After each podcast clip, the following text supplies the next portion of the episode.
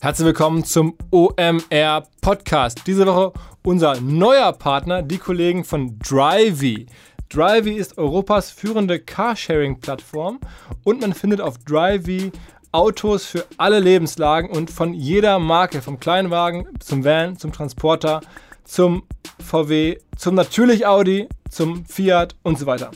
Ähm, Autos werden dort von privaten und gewerblichen Autobesitzern angeboten, die mit dem Vermieten der Autos Geld verdienen. Also ein bisschen so wie Airbnb für Autos. Ähm, man kann dann damit irgendwie ab einem Tag rumfahren, teilweise auch ins Ausland fahren. Es ist alles rundum versichert durch die Allianz und durch den ADAC, also mit Pannendienst und so. Ähm, macht total viel Sinn eigentlich. Wundere ich mich, dass es sowas erst jetzt irgendwie gibt. Ähm, man kann das sofort buchen, äh, per Smartphone natürlich. Und ähm, ja, gibt natürlich eine App Unsere Hörer bekommen einen Rabatt auf die erste Buchung in Höhe von 30 Euro. Der Rabattcode lautet OMR30 ähm, und kann am Ende einer Buchung eingelöst werden. Einfach auf drivey.de oder ähm, per App. Viel Spaß beim Rumfahren. Herzlich willkommen beim OMR Podcast mit Philipp Westermeier. Diese Woche erneut eine Ausgabe mit Hamburger Homie und zwar bei uns am Start einer der Gründer von Foodboom. Hier ist Sebastian Heinz. Moin Sebastian. Ja, moin Philipp. Hi. Ähm, ganz kurz zu Foodboom. Ähm, viele kennen es, viele nutzen es. Sehr reichweitenstarkes Projekt, muss man sagen. Kommen wir gleich nochmal ausführlich zu. Ähm, für alle, die es noch nicht auf dem Schirm haben, ihr macht am Ende zwei Sachen. Ihr produziert äh, Inhalte rund um Kochen, Essen, Küche und zwar für B2C als auch für B2B. Kann man das so sagen?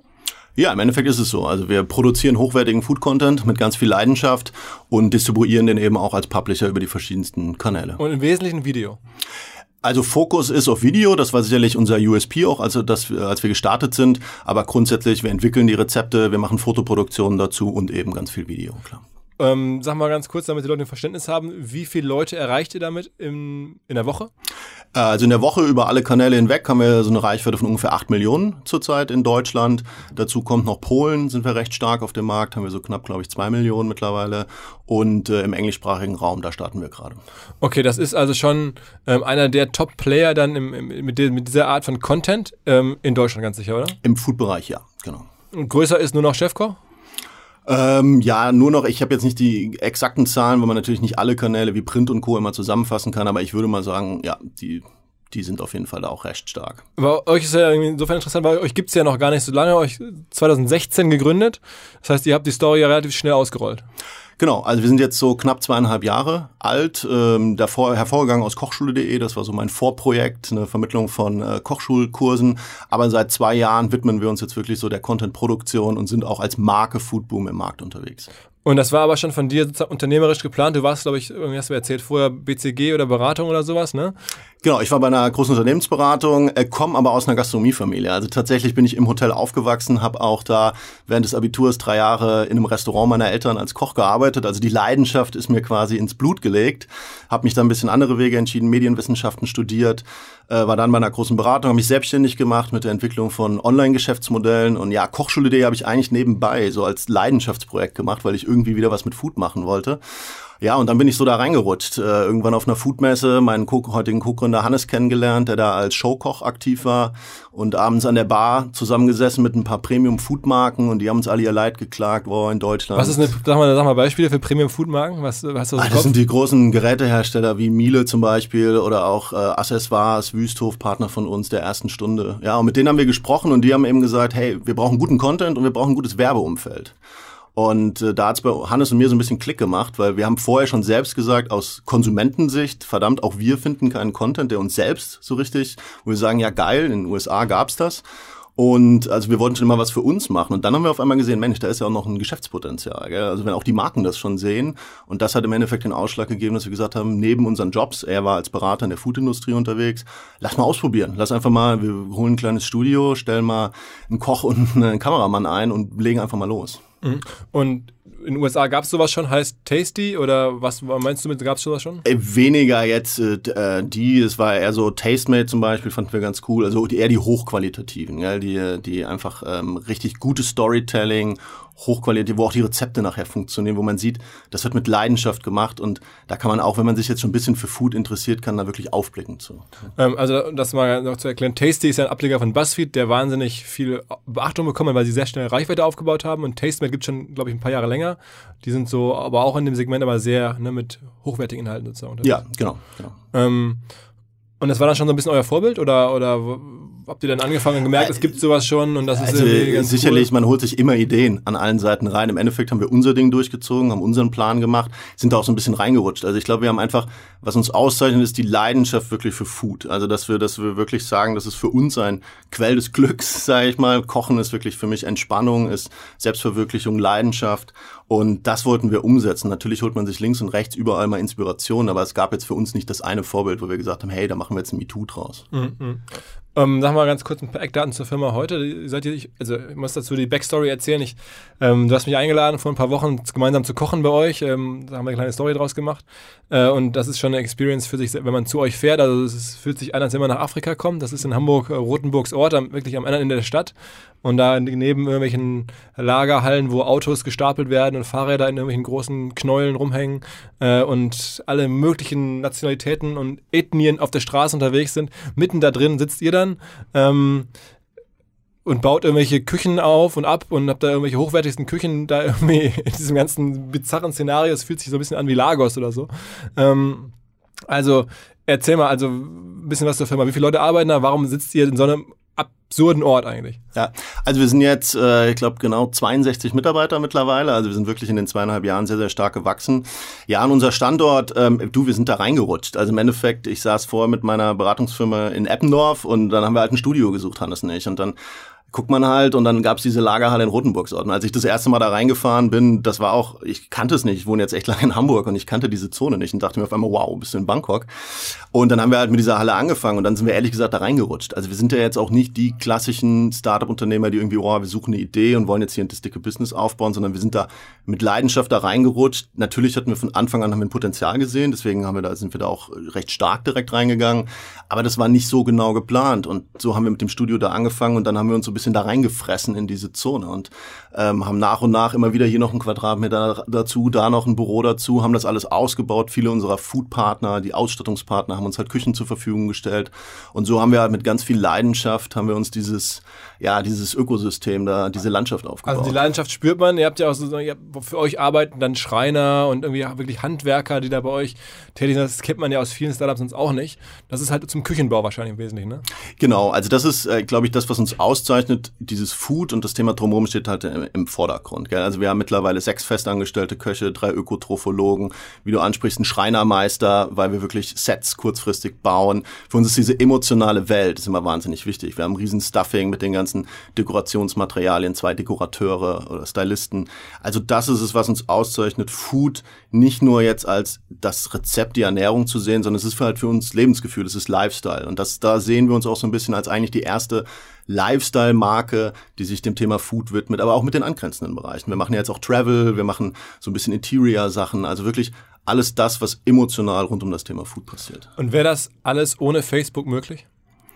Äh, ja, also äh, klar, heute Facebook einer unserer reichweitenstärksten Kanäle. Definitiv war auch ein recht schneller Beschleuniger am Anfang. Also da sind wir wirklich innerhalb von kürzester Zeit auf einmal äh, wir waren, ich glaube, vier Wochen aktiv, auf einmal die ersten Videos mit einer Million Views rein organisch. Das war schon Wahnsinn. Ähm, wir sind heute sehr, sehr breit aufgestellt. Ja? Also wir haben ja wirklich vom Printmagazin über Buch, über App, über YouTube, über Instagram, über Pinterest, Facebook, sind wir auf allen Kanälen aktiv und da müssen wir uns auch unabhängig machen. Und ähm, wir versuchen wirklich die Marke in allen Kanälen erlebbar zu machen, wo unser Konsument diese Art von Content auch konsumieren will. Und was sind die nächsten Kanäle nach Facebook? Äh, ganz stark das Thema Voice ist äh, für uns am Wirklich? Kommen, ja, weil äh, es geht in die Küche. Also das, wenn du dir das mal anschaust, die Voice-Assistenten stehen als allererstes erstmal in der Küche und das ganze Ökosystem da drumherum äh, ist wahnsinnig interessant auch Konsum während dem Kochen ist ein Riesenthema. Also die ganzen Mehrwertinhalte, Warenkunde und Co. Da wie, viele Plays? Sagt man Plays bei so einer, bei eurem Skill? Habt ihr einen, Skill wahrscheinlich, so einen Alexa? Unser, unser, Skill ist tatsächlich noch nicht live. Er geht in den nächsten Tagen live. Ähm, also es ist heute noch nicht relevant für uns, aber da sehe ich tatsächlich die Zukunft. Da werden wir reingehen. Wir wollen ja auch, wir sind heute, wir haben so ein mehrphasiges Modell. Wir sagen, es fängt eigentlich an mit Inspiration, dass du Lust auf Kochen kriegst. Das fällt, fängt sehr, sehr stark in Facebook, in Pinterest, in Instagram an, wo du so, du guckst in deinem Netzwerk und dann bleibst du bei coolen Foodbildern, bleibst du hängen. Das ist die Inspiration. Wir wollen aber immer näher an den eigentlichen Kochprozess eben auch rangehen. Und dafür musst du halt näher an den Konsumenten noch rankommen. Du musst auf sein Device und du musst in seine Küche reinkommen. Okay, aber also das heißt, das ist Zukunftsvision. Noch ist seid ihr in den Küchen äh, auf den, auf den Voice-Applikationen ähm, noch nicht groß. Das kommt. Nein, oder? das kommt, aber das ist ganz klar unsere Strategie. Okay, das heißt, aber im Moment habt ihr auch irgendwo das Glück gehabt, in diesem Zeitfenster groß geworden zu sein, wo Facebook Video-Traffic oder Video-Content ähm, sehr großzügig verteilt hat, gerade für, für Kochinhalte. Kann man das so sagen? Also es ist auch ein bisschen Timing. Äh, Absolut. Glück, ne? Es gehört ja immer, ein kleines Quäntchen Glück gehört ja immer dazu. Und da war sicherlich das Timing recht ideal, ja, dass wir da genau in diese Welle reingekommen sind und da auch mit hochwertigem Content und auch herausgestochen sind. Ja, das mhm. haben wir ganz klar gemerkt. Die Interaktionsraten waren wahnsinnig hoch. Und wir haben uns auch ähm, direkt darauf fokussiert, wirklich an die dran zu gehen, die wirklich kochen wollen. Also du hast ja auch viel Food-Content, der mehr, sag ich mal, Entertainment, Unterhaltung ist. Gell? Also hey, wir machen einen riesen Bacon Bomb oder wir machen ein drei Meter langes Snickers. Das ist ja ähm, eher Entertainment, kurzweilige Unterhaltung. Wir haben uns immer schon sehr stark darauf fokussiert, dass derjenige das nachkochen soll. Und damit sind wir sicherlich dann ein bisschen herausgestochen, weil es das noch nicht so viel gab. Und natürlich Bewegtbild. Und, und sag mal, ähm, äh, aber aktuell ist das ja nach wie vor dieses Facebook Ding, sag ich jetzt mal, macht man sich da Sorgen, wenn da jetzt ständig diese Updates kommen und, und ja, Facebook sozusagen Algorithmus verändert, noch in die Kritik gerät, also als, als ein großer Facebook-Publisher am Ende. Ähm, wie schläft man da? Ich schlafe da sehr gut. Also ich glaube, wir haben das frühzeitig erkannt. Es ist ja immer der Wechsel. Also du musst ja nur in die Vergangenheit gucken. Es kommen immer neue Kanäle, es gehen wieder welche. Und du musst immer als Marke, also erstmal für uns ist die Marke immer das Wichtigste, nicht irgendwie unser einer Channel da. Also du musst die Marke stark machen, die muss bei den Leuten bekannt werden und die Channel werden immer kommen und gehen und du musst dann immer früh einfach dabei sein. Und wir haben zum Beispiel das Ganze jetzt die letzten zwölf Monate wahnsinnig viel Zeit, Geld investiert, eine zentrale Plattform aufzubauen, wo unser ganzer Content drin liegt, wo die Kundendaten drin liegen ähm, und damit gehen wir jetzt Stück für Stück, schalten wir da neue Channel drauf und sind sehr flexibel, haben API-Layer aufgebaut und da kannst du, wenn jetzt ein neues wie jetzt Voice, das haben wir innerhalb von ein paar Tagen dann entwickeln können, weil die gesamte Intelligenz, der gesamte Content liegt in unserer zentralen Plattform und wir sind im Endeffekt recht unabhängig von dem Kanal an sich dann. Und ihr macht ein Magazin. Und wir machen ein Magazin, ja. Das ist ja schon fast sozusagen, wie kommt das? Also warum als, als sagen wir mal, Digital-DNA, wie kommt man auf ein Magazin? Ja, du, das ist äh, schon ganz witzig. Das war jetzt, als ich äh, digital gestartet bin, habe ich auch nicht gedacht, dass wir mal ein ähm, Printmagazin verlegen. Tatsächlich, als wir gestartet sind mit, mit der Marke Foodboom und das dann digital gut funktioniert hat, sind relativ schnell die großen Verlage auf uns zugekommen, äh, wollten mit uns zusammenarbeiten, sagen wir mal so. Und ja, so eine ganz enge Zusammenarbeit äh, wollten wir dann eigentlich nicht, weil wir gemerkt haben, wir müssen eigenständig bleiben, wir müssen die sein, die ja sich schnell bewegen. Aber nichtsdestotrotz hatten wir super Gespräche am Endeffekt äh, mit Burda als äh, Verleger und die haben uns dann einfach vorgeschlagen, hey, wollen wir, sollen wir nicht ein Magazin für euch verlegen? So, und wir haben gesagt, okay, zwei Bedingungen. Äh, es muss unsere Marke sein, es muss Foodboom heißen und wir machen das inhaltlich. So, und da haben wir ein gutes Agreement gefunden und so hat jeder seine Kernkompetenzen eingebracht und äh, Burda produziert das jetzt, verlegt das für uns, bringt es an die Kiosks. Wie oft kommt das raus? Äh, alle zwei Monate. Und es liefert einen positiven Deckungsbeitrag?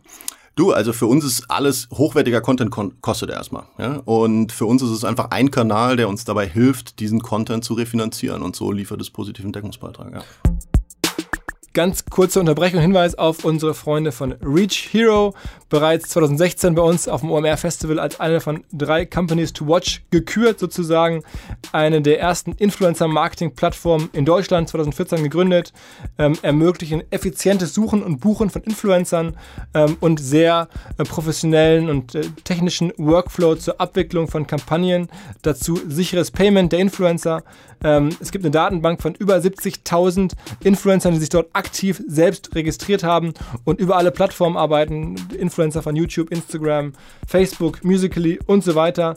Ähm, Reach Hero arbeitet mit großen Brands wie Unilever, L'Oreal, Samsung, großen Agenturen, Publicis, WPP, ähm, liefert eine ganze Reihe von Analytics zu den jeweiligen Influencern, verschiedenste Kampagnenformate bis hin zum automatischen Versand von Giveaway-Produkten an Influencer über die Reach Hero Plattform.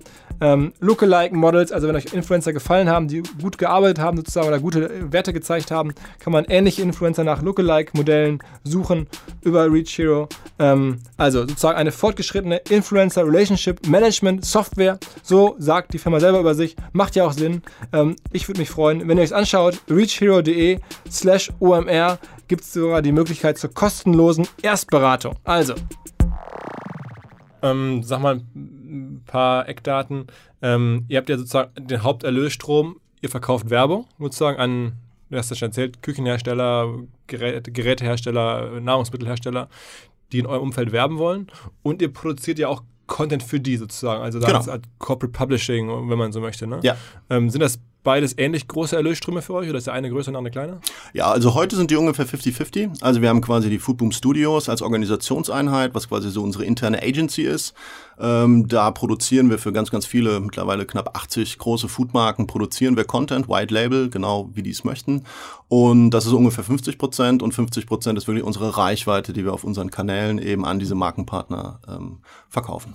Und sag mal, wozu summieren sich diese Erlösströme dann so ungefähr auf in der Größenordnung? Also jetzt äh, kohlemäßig? Also so, dass wir gut klarkommen. Wir sind tatsächlich ähm, seit Gründung operativ äh, profitabel. Also das wirklich, gerade was wir in Personal und Co. investieren, haben wir seit Beginn, ähm, holen wir auch wieder rein. Wir haben ein bisschen Investments eingesammelt, die wir in unser technisches Produkt und Co. investiert haben.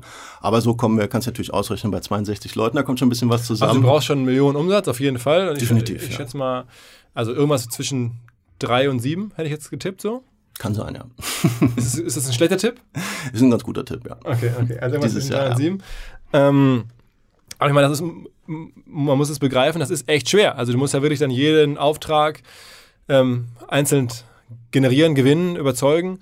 Und damit sich das dann auf Millionen summiert, äh, brauchst du halt eine Menge Aufträge. Ich meine, es wird ja wahrscheinlich keiner bei euch jetzt irgendwie in einem Vertrag oder in einer I.O., in einem Auftrag irgendwie direkt ein paar hunderttausend lassen, es sind ja immer 30.000, 40.000, 80.000, so stelle ich mir das zumindest vor, oder? Also mittlerweile haben wir tatsächlich ein paar große Kunden, bei denen das auch sechsstellig ist. Ähm, wir haben, glaube ich, das große Glück, ähm, dass wir sehr langfristig mit unseren Partnern zusammenarbeiten. Also fast alle, die mal mit uns losgelegt haben vor zwei Jahren, äh, sind heute noch dabei und wir bauen das aus. Wir haben Kunden, mit denen wir jetzt wirklich drei Jahreskonzepte machen. Das ist, glaube ich, echt ungewöhnlich. Freuen wir uns tierisch drüber.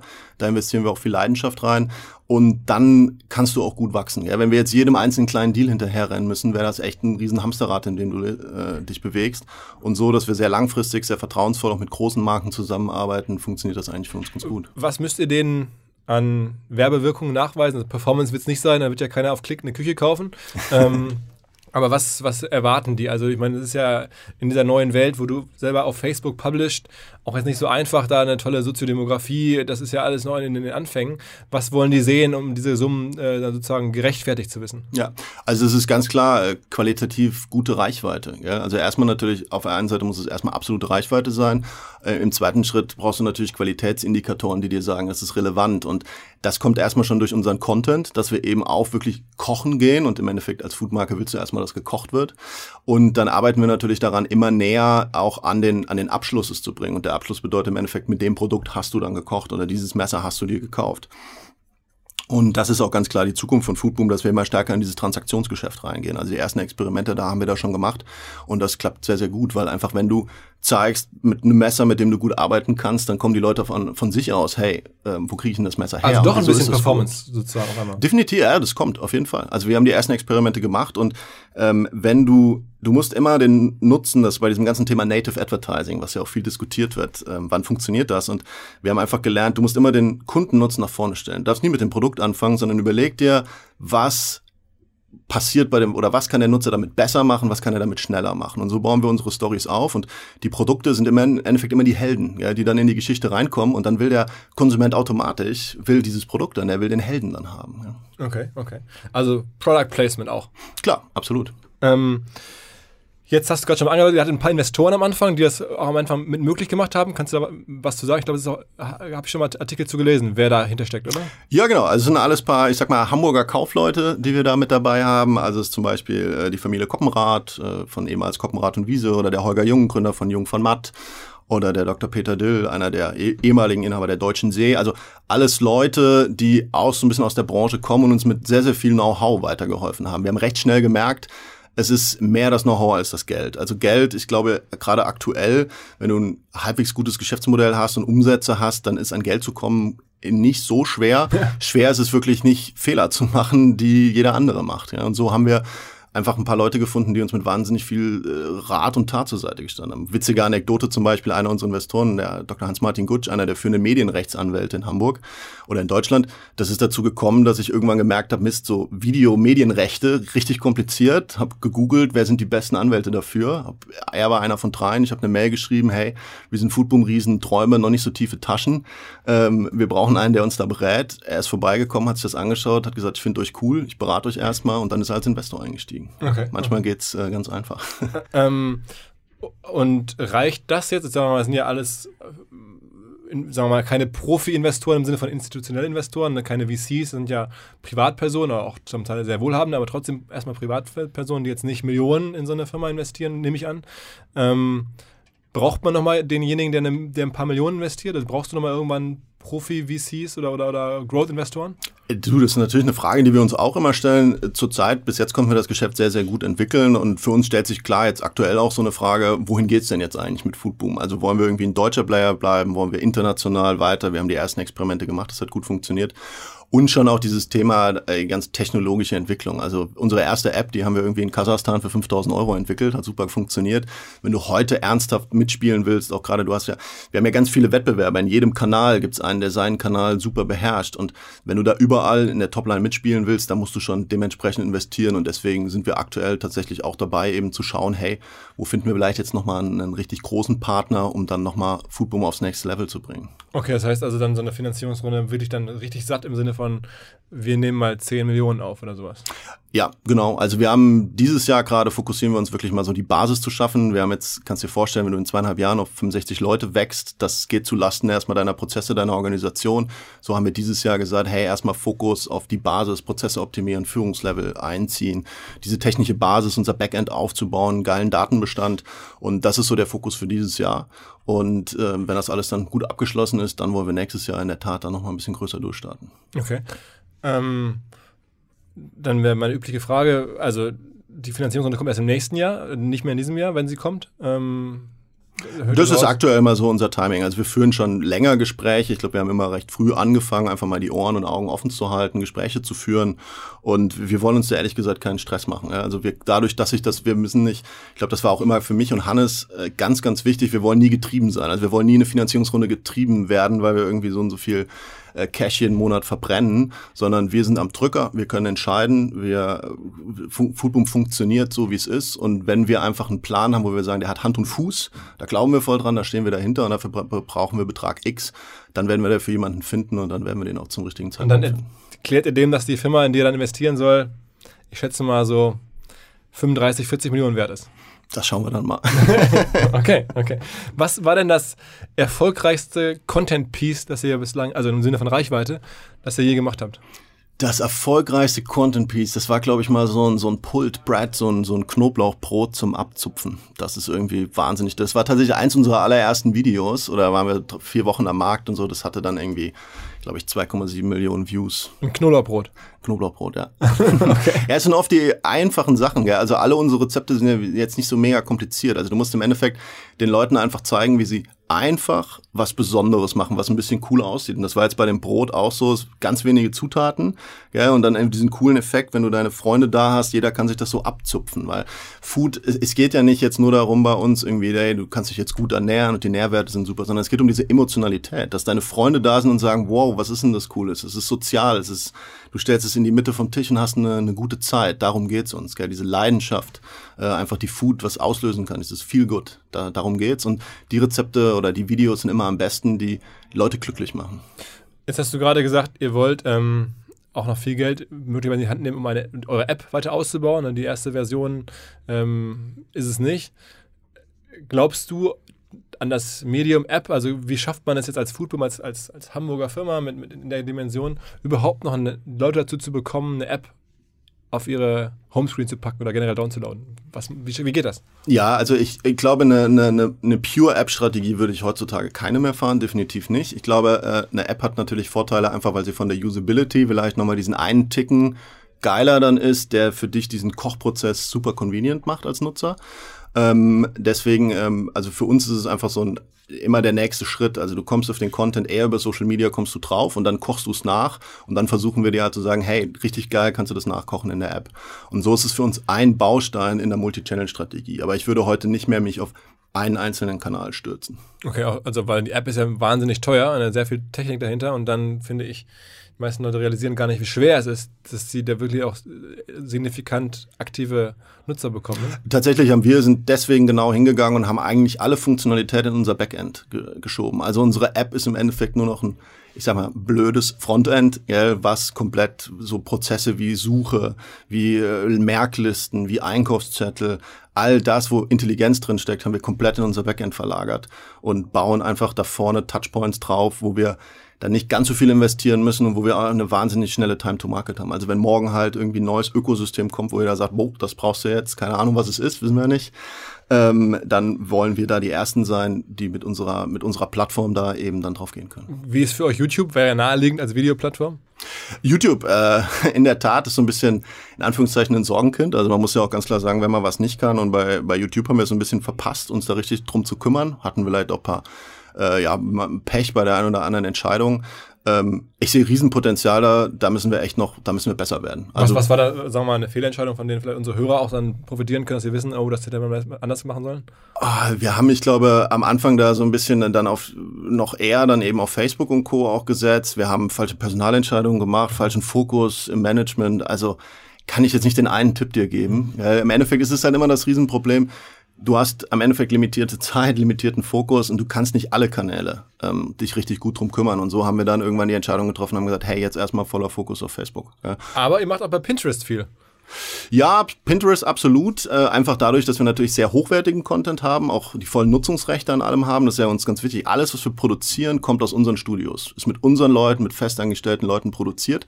Das heißt, wir haben die unbegrenzten Nutzungsrechte, was ein Riesenvorteil ist, auch homogene Datenstrukturen, Rezepte. Und Pinterest ist äh, für uns auf jeden Fall spannend, weil wenn du guten Content hast, du da echt auch guten Traffic nachher nochmal auf die, auf die Webseite und Co. rüberziehen kannst. Also heißt, wenn man dir jetzt sagt, äh, du darfst nur drei Kanäle behalten, alle anderen werden jetzt weggenommen. Welche drei würdest du nehmen? Facebook, Pinterest und was noch? naja, und dann definitiv einen, wo du näher an den Kochprozess rangehst, also Website oder App. Okay. okay. Weil du da einfach natürlich, dass dieser Nachkochfaktor, wir wollen ja immer, dass nachgekocht wird. Und das ist natürlich ein bisschen schwierig, so bei YouTube immer Play, Stop, Play, Stop. Da ist tatsächlich auch Video dann nicht mehr der, der, ähm, das Medium of Choice, sondern dann bist du eher bei so Step-Fotografie, weil du da einfach besser nachkochen kannst dran. Mhm, mh. ähm sag mal, sozusagen, wenn man jetzt dich hört und mit euch arbeiten wollen würde, was sind so die, die Top-Angebote? Mach mal einen Pitch, also welches Placement soll man kaufen bei euch? Das ist ja irgendwie, äh, also was bietest du an? Also ich verstehe schon grob, ne? man, man arbeitet zusammen, man schafft Umfelder, man kreiert Content, aber wenn jetzt ein Kunde sagt, okay, ich will das mal ausprobieren, ich will jetzt mal irgendwie Summe X in die Hand nehmen, was ist denn sozusagen das optimale Produkt, das du am Ende, wo du sagst, wenn das jemand mit uns macht, danach habe ich gewonnen. Ja, also geil ist halt immer, wenn du so eine Art Hidden Champion hast, also ein Produkt, was so ein bisschen erklärungsbedürftig ist, gell? wo wir halt mit unserer Food-Kompetenz, wo wir das Produkt in die Hand nehmen und sagen, unsere Experten, die ja, wir wissen ja über diese acht Millionen Leute pro Woche, was die gerne klicken, was die sich anschauen und wo unsere Leute dann sagen können, geil, wir bauen eine Story auf, wo wir dieses Produkt in Szene setzen. Ja, was so ein kleiner Hidden Champion ist, wo du auch visuell der, der Konsument sehen muss, ah, was kann ich denn daraus machen? Ja, und daraus machen wir dann im Endeffekt Video, integrieren das Produkt und dann spielen wir das über unser, äh, über unser Netzwerk aus. Der, unser Kunde kann den Content auch selbst verwenden, also auf seinen eigenen Social Media Kanälen. Also ihr würdet ihm ein Video verkaufen. Also euer Produkt wäre sozusagen eurem Kunden ein Video zu verkaufen. Ihr würdet ein Video für den produzieren, das ihr dann über eure Kanäle ausspielt? Das wäre so wie lang? 20 Sekunden lang oder? Ja, so mal unter 60 Sekunden, also so zwischen 40 und 60 Sekunden. Wobei ich nicht sagen würde, das Video ist das Produkt, sondern das Kernprodukt ist erstmal die Story, die Verwendung. Also wie kann der Nutzer das Produkt einsetzen, sodass es ihm Mehrwert schafft, dass er etwas schneller machen kann oder etwas besser machen kann, dass das Messer halt besonders scharf ist, dass irgendwie ein Lebensmittelprodukt äh, dass er damit einem Gericht besonders schnell und besonders gut und besonders sexy machen kann. Das ist erstmal unsere, diese Story, die verkaufen wir erstmal. Dass wir sie auf Video und auf gutem Foto nochmal ausarbeiten, darstellen, ist das Handwerk dahinter. Aber die Kernkompetenz liegt in dem Konsumenten klarzumachen, du brauchst das. Das hilft dir und das macht dein Leben besser. Ganz kurze Unterbrechung und nochmal mein sehnlichster Wunsch. Let's talk mattresses. Unsere Freunde aus dem Matratzenfach sind natürlich wieder da. Wir lieben sie, denn sie haben die Casper Matratze mit Besessenheit, Design zu einem schockierend fairen Preis auf den Markt gebracht. Diese Matratze kombiniert fehlenden Latex mit stützenden Memory-Schäumen zu einer preisgekrönten Schlafoberfläche, die nie zu hart oder zu weich ist, sondern immer genau richtig. Das ist wirklich wahr, denn die Matratze wurde auch 2015 bereits vom Time Magazine zur besten Erfindung des Jahres gewählt. Kostenloser Versand in Deutschland, Österreich und der Schweiz. Und natürlich der super Clou, man kann 100 Nächte Probe schlafen in seinem eigenen Zuhause und dann, wenn es immer noch nicht gefällt, kann man die Kessel-Matratze abholen lassen. Umsonst, kriegt dein Geld zurück. Ähm, das Ganze made in Germany. Probiert es einfach aus. Einfach mal besser schlafen. Casper.com slash OMR. Ähm, ihr spart 50 Euro auf die Matratze eures Lebens. Viel Spaß. Aber der Kunde, der dann so ein bisschen da sitzt, der wird ja dann irgendwie sagen, hey, jetzt sag mir mal, jetzt machst du das, okay, was kostet mich das und wo strahlst du es denn aus? Und ähm, das musst du dir schon auch belegen, ne? Ja klar, da sind wir auch ganz transparent. Also wir haben eine quasi eine fixe Preisliste, wo wir sagen, das ist Content-Produktion, das machen die Foodboom Studios und dann haben wir im Endeffekt Tausender Kontaktpreise oder Cost per Views, wo wir sagen, hey, das strahlen wir für dich aus. Und wir schätzen dann ein, sagen, okay, was, was äh, trauen wir uns zu? Hier kriegen wir jetzt eine halbe Million drauf oder eine Million Views. Wir können natürlich über Performance Marketing, wir haben ein eigenes Inhouse-Performance-Team, kaufen wir auch nochmal Reichweite zu. Wir mhm. haben ein Partnernetzwerk natürlich, mit denen wir zusammenarbeiten, wo wir auch nochmal Reichweite draufbringen. Und das rechnen wir ganz transparent. Da sind dann ja oft auch die Mediaagenturen dann unserer Partner mit im Boot. Und ist alle Reichweite gleich teuer? Also wenn ich das bei euch jetzt ein Video produzieren lasse und dann muss ich nachher die sozusagen bei euch dann verschiedene Reichweiten bezahlen, wo ihr das ausstrahlt. Nehmt ihr von mir für Facebook-Traffic genauso viel Geld wie für Pinterest-Traffic zum Beispiel oder für Website-Traffic? Also meistens ja, es hängt eher vom Produkt ab, also wie komplex auch das Produkt ist, gell? weil manche Produkte sind natürlich dankbarer, manche Produkte sind ein bisschen komplizierter. Ich nehme jetzt mal ein Beispiel Fisch. Das ist ein ein schwieriges Produkt, weil nicht jeder mag Fisch. Also ein, ein View, einen qualitativen View auf Fisch zu bekommen, ist einfach aufwendiger als auf eine Hühnerbrust, sage ich jetzt mal, die äh, einfach viele Leute mögen. Also es ist weniger channelabhängig als eher auch ein Stück weit am Produkt. Ah, das heißt, ihr sagt dann, okay, du willst jetzt hier irgendwie, sagen wir mal, noch was komplizierteres, du willst jetzt hier irgendwie eine, irgendwas mit, weiß ich nicht, schwarzem Pfeffer machen, äh, das gucken nicht so viele, ähm, oder mit besonders scharfer Soße ähm, und dann wird es dadurch teurer, weil du weißt, es wird für euch dadurch komplizierter, die Reichweite aufzubauen, ja. als wenn der jetzt ein Knurrbrot bewerben wollen würde. Genau. Dann würdet ihr sagen, das ist günstiger, weil da kriegen wir einfacher Traffic drauf. Genau, genau. Okay. Sag mal, was kostet ein TKP aktuell bei euch? So Unterschiedlich. Wenn ich jetzt, also, wenn ist schwierig so pauschal zu sagen, aber im Endeffekt, ähm, wir bewegen uns da auf, de, auf den Niveaus wie übliche äh, Video-Views auch sind. Ein kleiner Markup einfach, weil wir ein sehr qualitativ hochwertiges Umfeld haben. Okay. Ähm, wie groß ist ähm, äh, ähm, also der Markt, was kann man dann bauen? Also ist die Vision, habt ihr irgendwann eine Firma, die 50 Millionen Euro Umsatz macht eines Tages? Ist das, also ich weiß nicht, wie groß die Essen und Trinken, die Zeitschrift? Machen die 50 Millionen Umsatz? Es ist schwierig so zu rechnen, weil wir ja im Endeffekt mehrere Geschäftsmodelle verbinden. Also wir sagen, wir haben so ein Layer-Modell. Die Basis ist die Foodboom Agency. So, ja, das ist so, dass unser Content-Produktionsberatungsgeschäft, da können wir so groß werden, wie eine große Werbe, eine, eine industrieorientierte Werbeagentur oder Mediaagentur ist.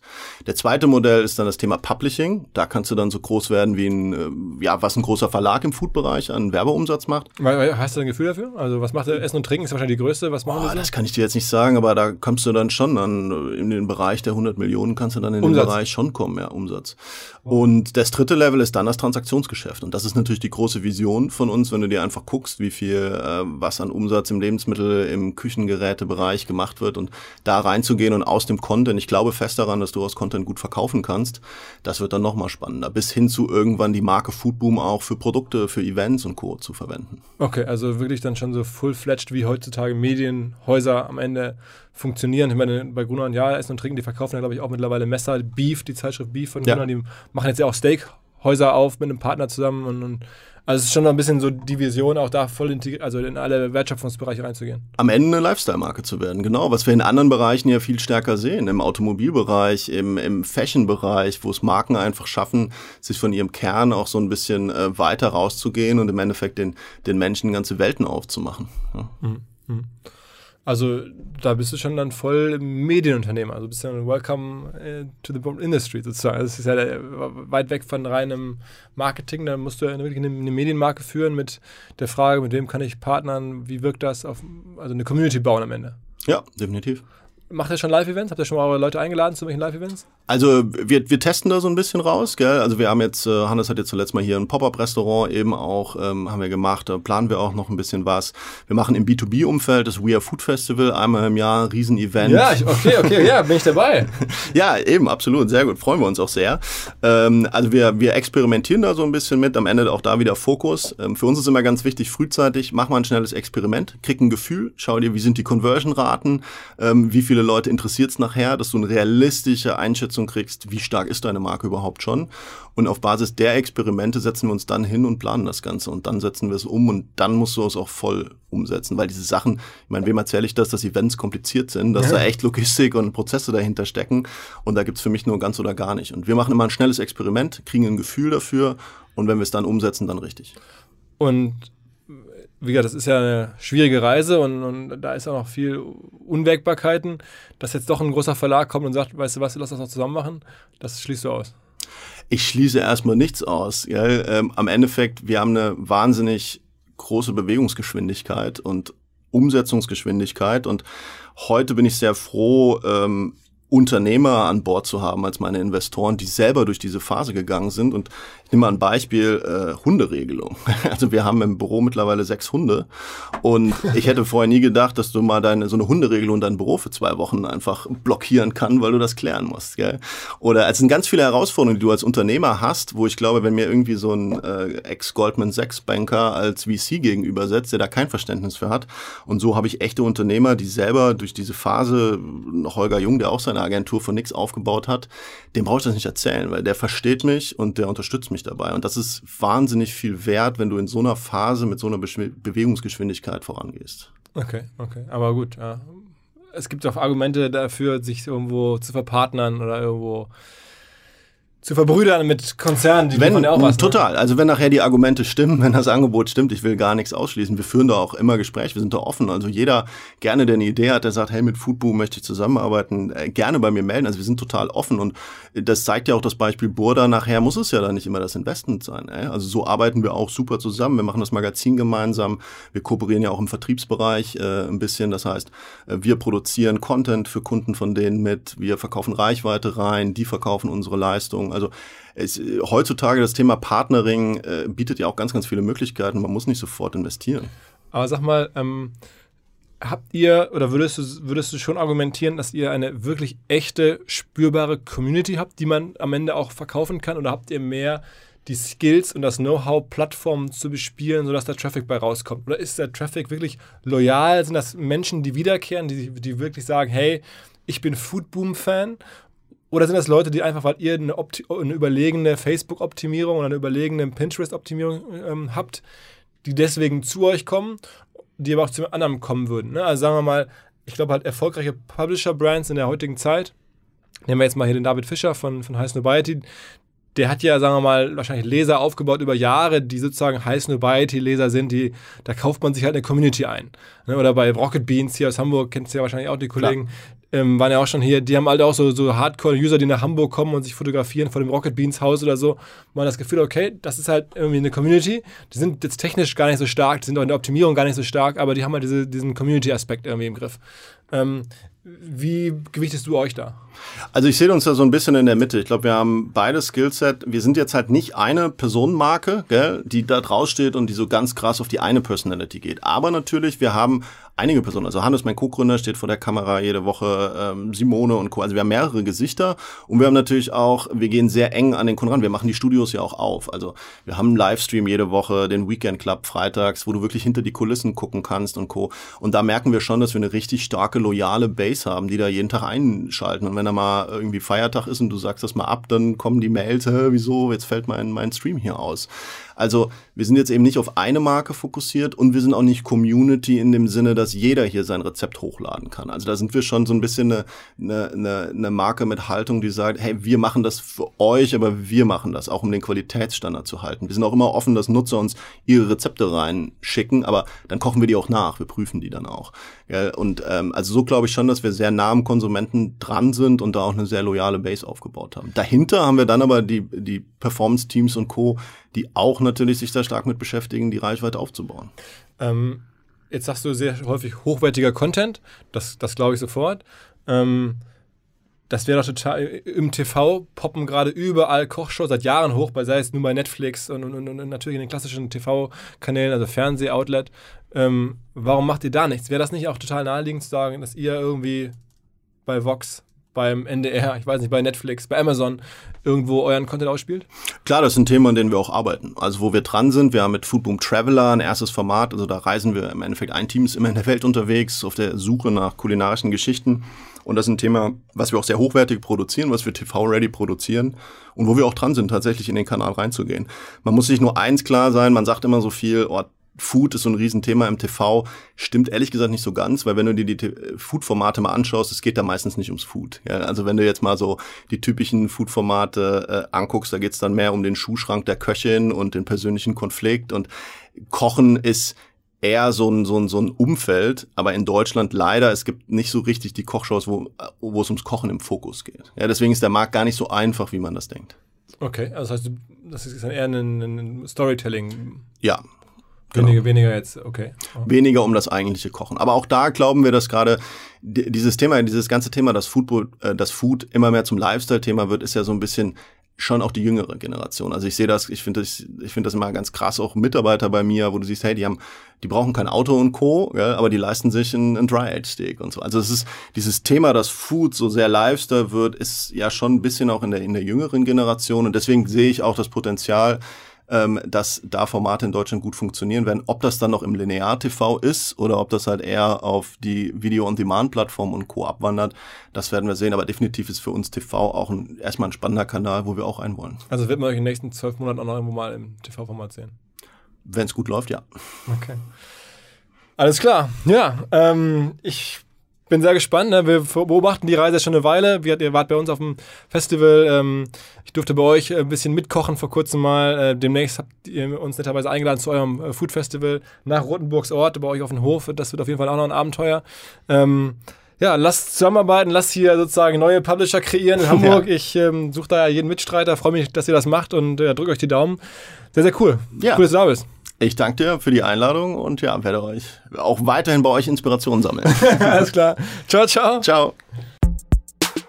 Ganz kurz, bevor alles vorbei ist, Hinweis auf die Publisher Business Konferenz von unserem OMR-Kumpel Michael Siegler. Der macht das jetzt hier zum zweiten Mal Hamburg. Im Hauptjob macht er Tisomi, hat sich aber überlegt, Mensch, ich bringe mal die Leute zusammen, die Interesse haben an Traffic und an Content im Netz.